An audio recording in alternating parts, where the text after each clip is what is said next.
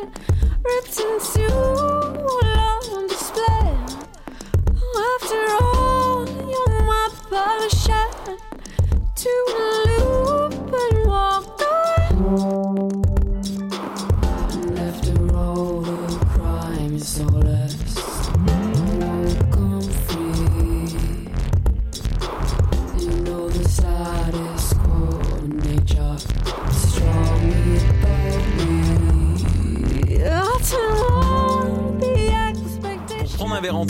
rien de mieux que le bar Grenade au coin de la rue Ontario-Est et Champlain. Le bar Grenade, une brasserie orientale tendance et branchée dans Ville-Marie.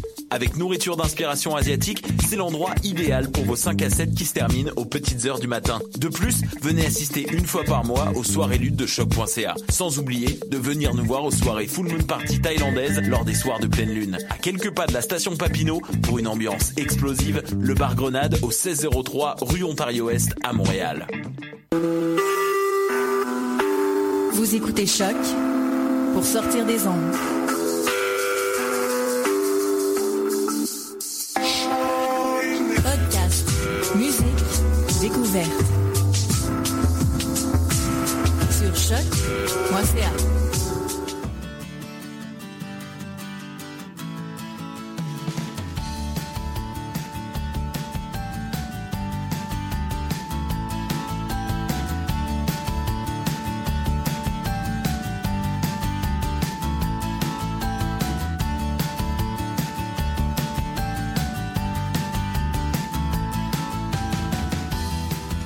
Bienvenue sur les ondes de choc.ca.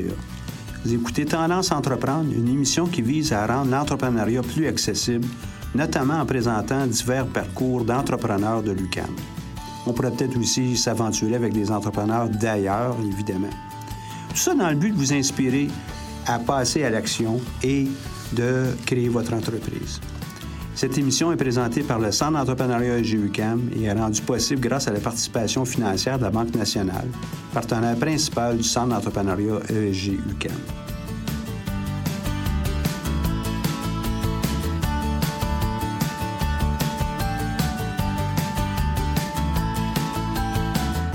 Encore une fois, bonjour à tout le monde. Mon nom est Michel Grenier, directeur du Centre d'entrepreneuriat et professeur ici à l'UQAM.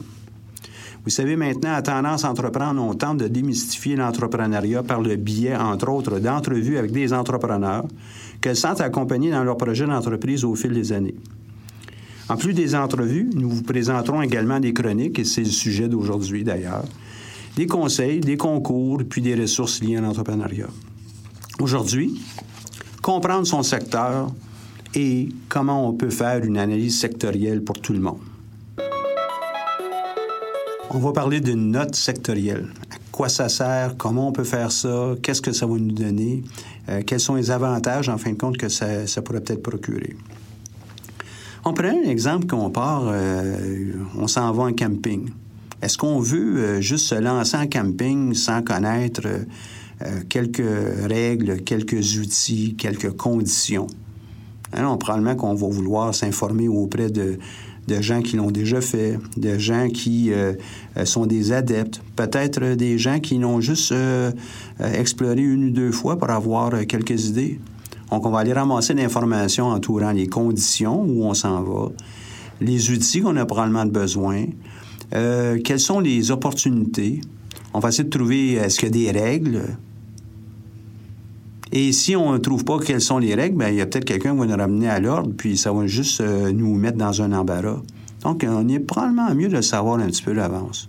C'est la même chose de dire on s'en va jouer au golf et puis euh, on connaît pas euh, les règlements, on connaît pas les différentes conditions. Est-ce qu'on peut aller là-bas en gogoune ou bien on peut y aller euh, en, en espadrille ou ça nous prend des souliers spéciaux? Est-ce qu'il y a un décorum? Est-ce qu'il y a des règles à suivre? Est-ce qu'on peut aller se promener n'importe où avec la voiturette? Ou bien est-ce qu'on peut euh, euh, frapper notre balle dans toutes les conditions sur toutes les parties du terrain de golf? Est-ce qu'on peut jouer seul? Est-ce qu'on doit jouer en équipe? Est-ce qu'on peut... Il y a un paquet de règles qu'on doit connaître. Et si on veut être efficace euh, dans un ou l'autre de ces exemples, on a un petit peu de devoir à faire avant. En fortiori, lorsqu'on parle de lancer notre entreprise, là, on va investir du temps. On va peut-être investir de l'argent aussi. on va euh, attirer des, euh, des candidats, des candidates qui vont vouloir peut-être travailler avec nous. On doit être séduisant. Il faut connaître notre domaine. Et c'est pour ça qu'on parle de faire une analyse sectorielle dans, dans plusieurs de nos ateliers lorsqu'on accompagne les entrepreneurs.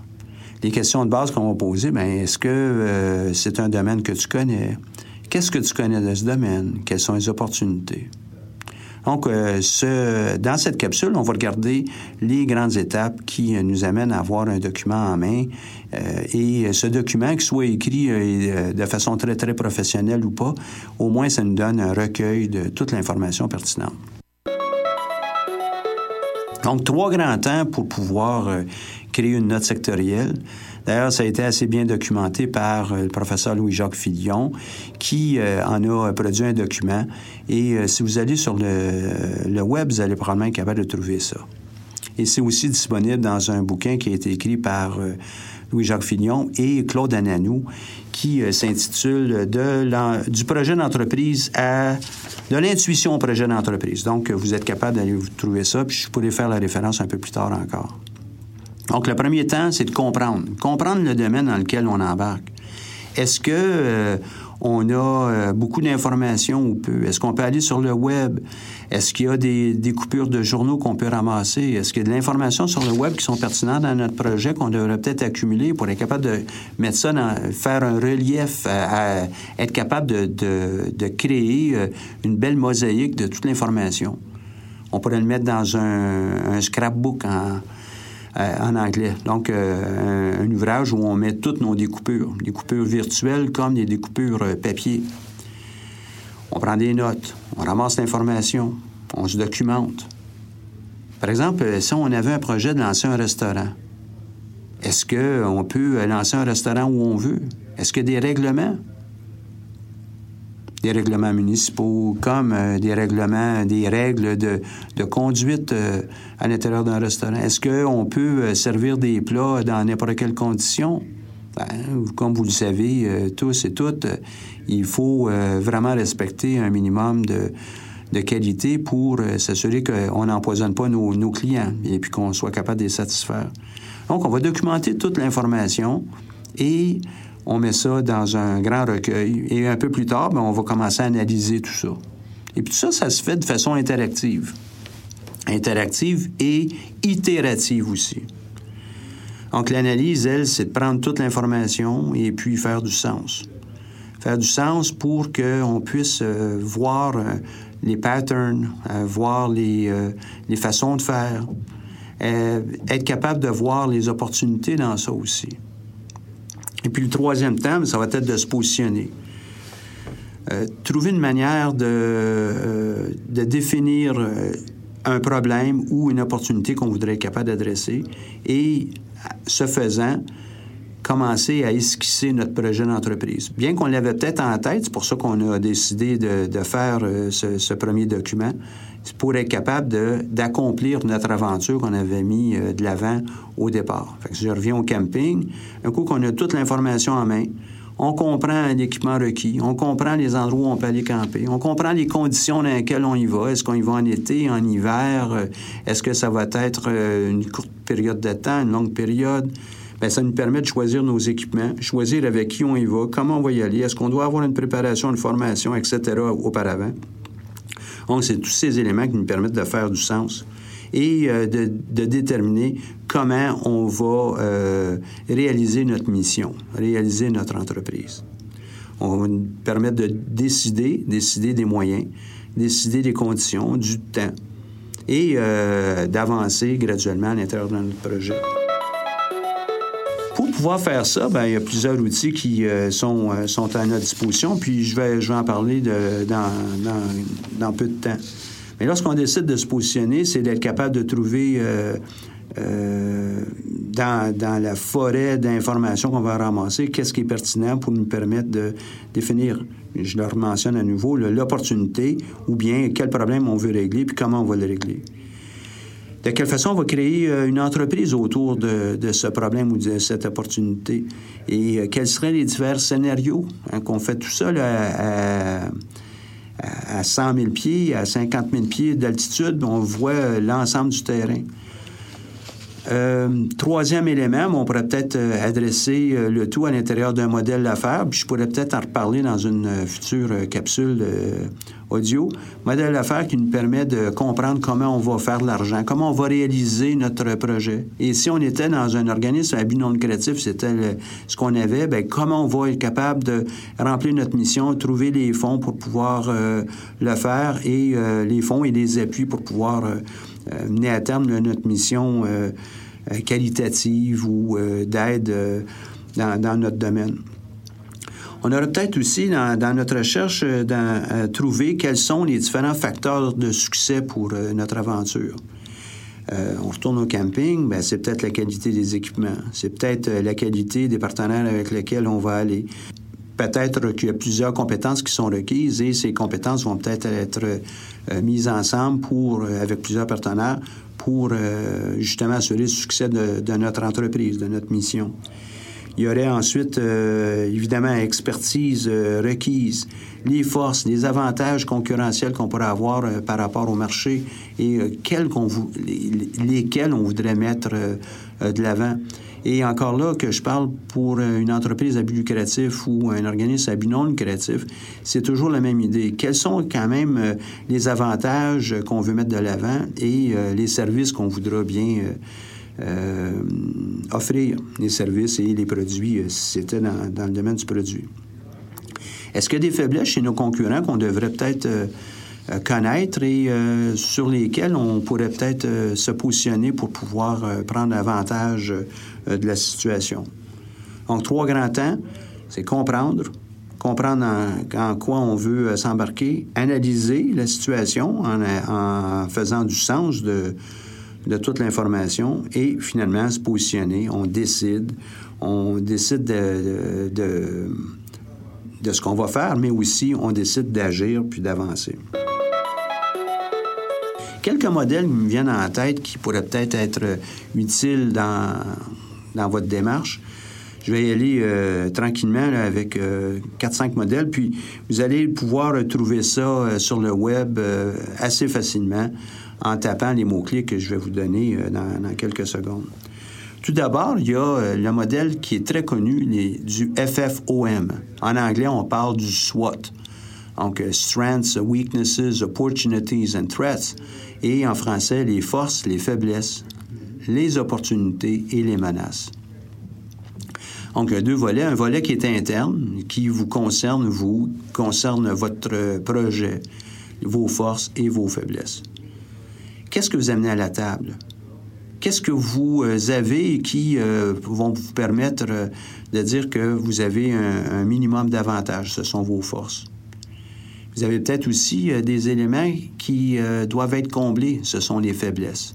Par exemple, j'aimerais pouvoir... euh, J'ai une très belle idée pour euh, lancer une, euh, une application sur le web, mais je ne connais pas la programmation. Donc, la, la force, c'est peut-être d'avoir l'idée, oui, être capable de la concrétiser avec des plans, être capable de la mettre, de la coucher sur papier pour être capable de l'expliquer à d'autres qui vont la coder, la programmer. C'est peut-être une de mes forces. Je connais peut-être très bien le marché aussi, une autre de mes forces. Euh, j'ai euh, des contacts euh, en, en financement d'entreprise. Je connais des gens qui vont être capables de m'aider dans ma démarche entrepreneuriale. Des forces. Au sens des faiblesses, ben j'ai pas d'expertise en programmation, je l'ai mentionné tantôt. Comment est-ce que je vais la question qui va se poser ensuite, c'est comment est-ce que je vais faire pour pouvoir combler cette faiblesse? Et je pourrais en avoir d'autres faiblesses. Peut-être que j'ai pas d'expérience en gestion. Peut-être que euh, si on confie de l'argent, ben, je suis pas tellement un as euh, en gestion euh, des finances d'entreprise ou personnelle. J'ai peut-être besoin d'avoir de l'information additionnelle. Donc, les forces, les faiblesses. À terme, lorsque l'entreprise existera, on pourra refaire le même exercice. Quelles sont les forces de l'entreprise? Donc, ce ne sera plus seulement vous comme entrepreneur. Quelles sont les forces de l'entreprise et ses faiblesses? Et puis, on travaillera sur euh, améliorer euh, les forces euh, en continu, mais en même temps, essayer de compenser pour les faiblesses qu'on aurait avec des ressources externes ou bien carrément en, en se dotant de nouvelles façons de faire, de nouvelles compétences. Ça, c'est le côté interne du modèle. Le deuxième côté, ça va être un côté qui est externe. Le côté externe étant les opportunités, les menaces. Nous, on a vu quelque chose lorsqu'on a décidé de lancer notre entreprise, et c'était ces opportunités. On était capable de faire une différence. On pouvait régler un problème. On pouvait améliorer une situation euh, quelconque c'est l'opportunité. Quelles sont ces opportunités? Et puis, ces opportunités, en fait, sont disponibles pour tout le monde. Hein? Tous les concurrents, toutes les personnes qui aimeraient pouvoir embarquer dans, dans le même domaine dans lequel on est avec une autre solution ou la même, c'est disponible à tout le monde. Ce sont les opportunités pour le, côté de, des menaces, ben, qu'est-ce qui euh, nous intéresse sur le marché? C'est aussi savoir qui sont les concurrents, euh, mais euh, qu'est-ce qui va nous menacer? Est-ce que l'économie va venir jouer en notre faveur ou en notre défaveur? Si c'est en notre faveur, donc c'est une opportunité, mais si c'était en notre défaveur, c'est une menace. Qu'est-ce qu'on va faire pour pouvoir compenser, pour pallier à cette menace? Des fois, ça pourrait peut-être être des menaces de, euh, non seulement de l'environnement, mais ça pourrait être euh, réglementaire. Et puis là, je vais revenir avec notre modèle qui va pouvoir aller chercher l'information à l'extérieur dans, dans, une euh, petite minute. Donc, les forces, les faiblesses, c'est le côté interne, et les opportunités, les menaces, le côté externe. Donc, ces deux-là, les deux derniers, c'est commun pour tout le monde dans le domaine qu'on explore. Donc, il ne faut pas penser que ce sont des opportunités juste pour nous. Elles sont pour tout le monde qui sont intéressés à ce domaine. Et les menaces, c'est la même chose. C'est euh, un élément qui est commun pour tout le monde. Euh, vous voulez en savoir davantage de ça, venez euh, consulter un de nos conseillers, puis ils vont être en mesure de, de vous donner toute l'information, puis vous faire voir les différentes facettes de ce modèle et des autres que je vais vous expliquer. Un deuxième, euh, on l'appelle pompeusement en gestion euh, les cinq forces de Porter. Mais euh, vous regardez ces modèles-là comme étant des pense-bêtes. C'est pas, ça n'existe pas ces modèles-là. C'est juste une façon de voir notre environnement. Les cinq forces de Porter sont très simplement qu'est-ce qui se passe autour de nous avec un modèle que M. Michael Porter a élaboré il y a déjà plusieurs années. je vais y aller tranquillement. Si nous, on, rentre dans un marché, on est euh, en présence de concurrents. Et même euh, la même chose vaudrait aussi si on est un organisme à but non lucratif pour venir en aide à des jeunes dans un secteur euh, défavorisé ou non, et on veut créer une maison de jeunes. il faut comprendre qu'est-ce qui se passe autour de nous. Fait que la première force, c'est les concurrents. Les concurrents, les gens qui offrent des choses semblables à ce qu'on veut faire, c'est cette première force-là. La plupart du temps, on l'exprime dans un modèle en croix et euh, les concurrents ben, sont au centre avec nous. C'est là où on doit composer avec euh, leur concurrence et avec euh, leur, leur façon de faire en première force. Donc, ils nous influencent, ces concurrents-là. Eux aussi veulent être capables d'aider des jeunes. Eux aussi veulent le, même type de, de service qu'on veut faire, mais ils veulent être capables de prendre le, le, haut du pavé, de concurrence avec nous. Première force. Deuxième force, euh, ben, les clients. Les clients euh, ont le choix. C'est plutôt rare qu'une seule offre euh, qui est disponible. C'est pour ça qu'il y a plusieurs concurrents. le client, lui, va exercer un, certain pouvoir sur nous. Peut-être ça va être en fonction des prix, ça va peut-être être en fonction de, des heures d'ouverture. Il va y avoir toutes sortes de choses que le client va exiger de nous, qui va peut-être être comblé par d'autres.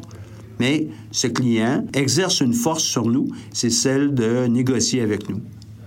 Une troisième force, c'est celle des fournisseurs.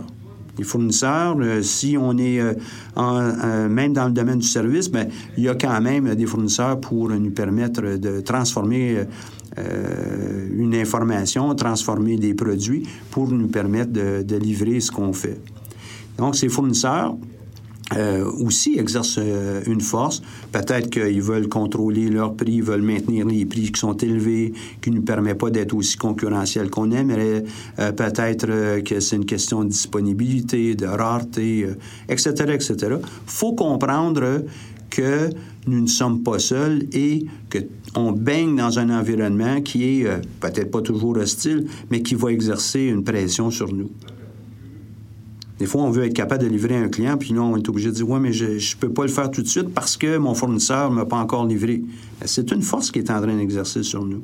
C'est à nous à comprendre pour être capable de tirer notre épingle du jeu.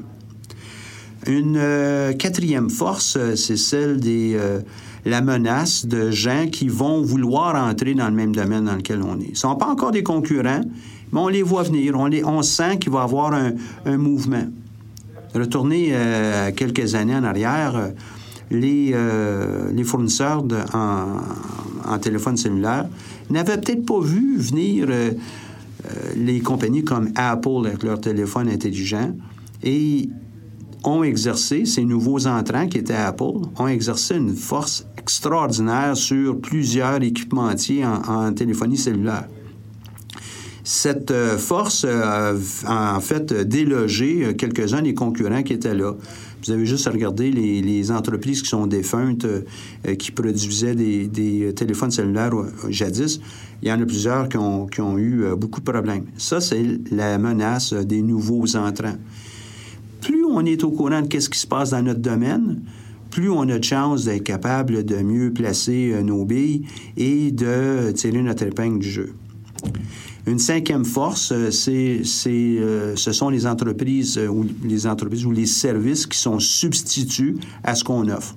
C'est pas parce que j'ai un téléphone cellulaire que c'est la seule manière de communiquer. Donc, les substituts, ça peut être le téléphone à la maison qui est filé, qui, qui est relié là, au grand fournisseur de services par un fil.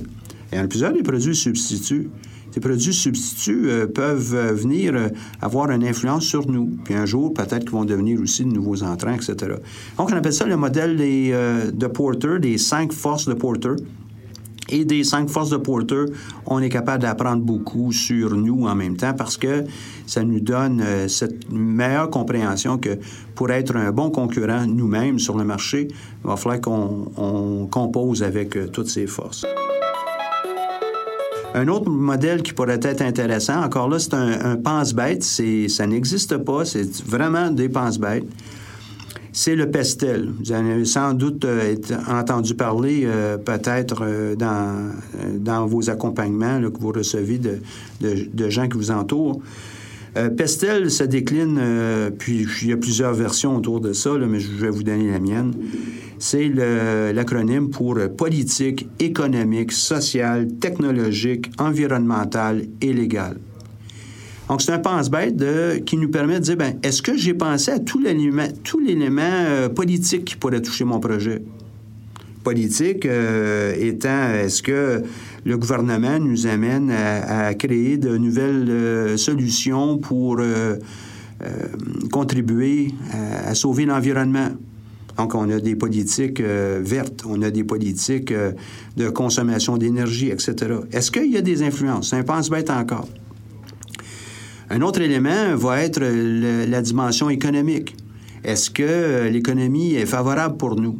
Et euh, ne pensez pas que c'est seulement lorsque on est en croissance économique que c'est une bonne chose pour les entreprises. C'est pas vrai. Je prends, je reviens là, comme par hasard, euh, à mon exemple du camping. Euh, si l'économie va moins bien, ben peut-être que ce sont les gens qui font des croisières qui vont décider d'aller faire du camping.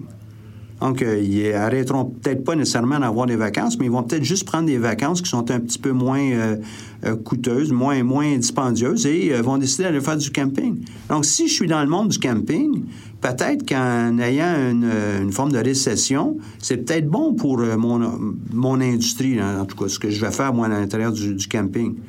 Et peut-être, euh, donc, je vais profiter d'un- d'une économie qui n'est pas aussi rose pour euh, pouvoir accommoder de nouveaux clients que normalement, je n'aurais pas eu parce qu'ils vont faire des croisières ou des voyages euh, en Europe ou ailleurs, en côté économique. S'il est positif, le- l'environnement économique, ben, peut-être que ça ajoute d'autres opportunités. Euh, lorsque on est en croissance économique, on va probablement vendre davantage de téléphones cellulaires euh, au dernier cri parce que euh, ils sont euh, plus performants, parce qu'ils sont plus intéressants, font de nouvelles choses, sont plus, plus beaux, plus légers. Mais si ça va pas bien, peut-être que je vais décider de garder mon téléphone. Donc, il y a deux volets autour de ça. Autre aspect, c'est l'aspect social. Du côté social, est-ce qu'il y a des choses à apprendre pour le type d'entreprise qu'on est en train de créer? Et social, ça va aussi dire, euh, euh, ce qui se passe en société. C'est pas juste euh, pour l'aspect sociologique. Il se passe des changements au niveau de nos habitudes alimentaires. Ces changements d'habitude ben, amènent peut-être une nouvelle création de, pain, une nouvelle création de, yogourt. Il y a toutes sortes d'industries qui émergent parce que socialement, on est en train d'évoluer vers, vers une, un monde plus en santé, plus, euh, euh, ben, plus santé, on se comprend. Côté technologique, est-ce qu'il y a une nouveauté? Est-ce qu'il y a des choses à améliorer de ce côté-là? Est-ce qu'on est en, on vient de faire de nouvelles découvertes qui nous amènent à, offrir un grand bassin de- d'entreprises? Je prends encore à titre d'exemple les applications qui apparaissent sur les téléphones intelligents. Avant l'avenue du téléphone intelligent, il n'y avait pas beaucoup de ça. Arrive euh, l'iPhone et puis euh, les différentes déclinaisons avec les autres entreprises, les Samsung de ce monde, etc. Ben, on a de très grandes euh, opportunités qui sont amenées par la technologie. Donc, beaucoup de petites entreprises ont été créées dans, ce, dans cette mouvance-là. Vous avez juste aussi à regarder euh, tout ce qui touche les jeux électroniques. Ben, il y a beaucoup de, d'entreprises qui sont créées parce qu'il y avait maintenant l'opportunité de, de processeurs qui sont plus rapides, euh, un peu plus de temps chez, euh, chez les gens. Ben, ils veulent jouer à des jeux, ils veulent être capables de le faire d'eux-mêmes. Ben, c'est vraiment euh, une belle opportunité. La technologie nous a amené ça. Et puis, regardez toutes les technologies qui nous entourent. Il y a eu des créations d'entreprises dans presque tous ces domaines-là. Le côté environnemental. Est-ce qu'il il y a des choses, des courants qui se passent en société qui euh, viennent affecter la façon dont on, peut entrevoir euh, d'opportunités? Ben, il y en a dans, dans le domaine de l'énergie verte, ça c'est certain, et puis toutes les solutions qui tournent autour de ça. Si c'est pas euh, l'énergie verte, ça va peut-être être la façon dont on cultive euh, puis on- nos champs. Euh, peut-être la façon dont on, va produire des fleurs et puis qu'on va même euh, engraisser nos terrains lorsqu'on on est à la maison. Il y a beaucoup d'opportunités dans ça. Puis là, je ne veux même pas euh, embarquer dans chacun des domaines parce que je ne suis pas un spécialiste en, grande profondeur. Je fais juste couvrir de façon très, très générale les opportunités que ce modèle euh, euh, nous, nous amener puis nous faire comprendre. Puis le dernier point, c'est le côté L pour légal. Donc, euh, est-ce qu'il y a des règlements? Est-ce qu'il y a de nouvelles lois qui s'en viennent qui vont nous permettre euh, d'entrevoir euh, de nouvelles opportunités? Est-ce qu'il y a des lois présentement qui sont peut-être caduques et qui vont être remplacées? Est-ce que, etc. Là, je laisse euh, à votre imagination. Je suis persuadé qu'avec la variété de projets qui sont déjà à l'extérieur, vous allez avoir euh, tout le loisir de nous trouver des, belles idées. Donc, euh, je résume encore, c'est le politique, économique, social, technologique, environnemental et légal. Euh, vous êtes capable d'aller faire une recherche sur le web pour pouvoir trouver ça sans aucun doute. Maintenant, mener à terme une entreprise, ça veut dire non seulement une note sectorielle, mais il y a certains facteurs critiques de succès qui peuvent peut-être vous affecter. Et je vous en donne une, courte liste, et c'est encore là juste pour vous faire penser, est-ce qu'il y a des choses, lorsque je suis en train de faire euh, l'inventaire de ce que je devrais savoir, est-ce qu'il y a des choses euh, que je devrais peut-être euh, me pencher davantage dessus? Un, peut-être la proximité des clients. Est-ce qu'il y en a beaucoup? Est-ce que euh, on comprend ce client? Est-ce qu'on le connaît, ce client? Puis là, je suis même pas en train de parler d'une d'une analyse de marché, là. Je suis juste en train de regarder autour de moi qu'est-ce qui se passe, ou autour de moi, ou dans, le marché que je convoite, euh, qu'est-ce qui se passe? Est-ce qu'il y a des services personnalisés? Et ces services-là, peut-être qu'il y en a dans ça que je pourrais peut-être élaborer ou mettre de l'avant. Est-ce qu'il y a des marques de commerce qui sont euh, spécifiques qui euh, euh, devraient me faire penser euh, à imiter ou bien à ne pas faire? Est-ce qu'il y a euh, des, euh, des segments de clients qui, euh, dans ma recherche, en faisant ma note sectorielle, je me suis rendu compte qu'ils sont peut-être mal desservis? Ça a peut-être une opportunité. Est-ce que le, facteur prix est quelque chose qui vient en ligne de compte? Est-ce que je devrais contrôler le coût de mes matières premières ou de mon processus? Est-ce qu'il y a un domaine qui vraiment, c'est à la limite, on veut avoir le prix le plus bas dans tout ou quoi, là? Est-ce que nos, euh, euh, la main-d'œuvre qu'on va avoir, nos, futurs employés, est-ce qu'elle est disponible? Est-ce qu'elle est très spécialisée? À quel endroit je peux trouver ces gens-là? Est-ce que je dois me rapprocher de, d'eux ou bien est-ce que je peux les faire bouger pour qu'ils viennent euh, auprès de moi? Est-ce que j'ai accès à des réseaux de distribution? Est-ce qu'il y a des réseaux de distribution? Est-ce que euh, on a euh, des, contacts euh, au sein de notre petit groupe pour lancer notre entreprise, des contacts dans le marché, des contacts d'affaires? Est-ce qu'on a une expertise? Est-ce qu'on a besoin d'avoir des brevets? Est-ce qu'il y a des gens qui ont des brevets qui euh, pourraient peut-être nous empêcher d'exploiter ce qu'on veut faire? On va peut-être falloir qu'on le regarde, ça aussi. Est-ce qu'on est créatif, originaux, etc., etc.? Donc, quelques conseils